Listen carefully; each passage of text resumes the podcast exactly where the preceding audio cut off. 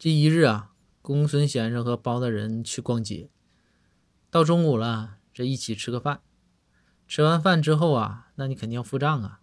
那公孙一想，我这我这是下属啊，那我付钱点。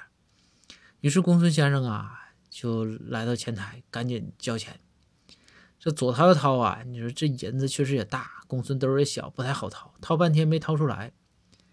然后就和就和这个包大人说：“说大人，你说我这钱不好掏。”包大人说：“哎呀，不好掏，我掏，我掏，我掏。”于是啊，包大人赶紧走到公孙面前呢，把公孙的兜啊撕大了，把他的银子从兜里从公孙的兜里掏了出来。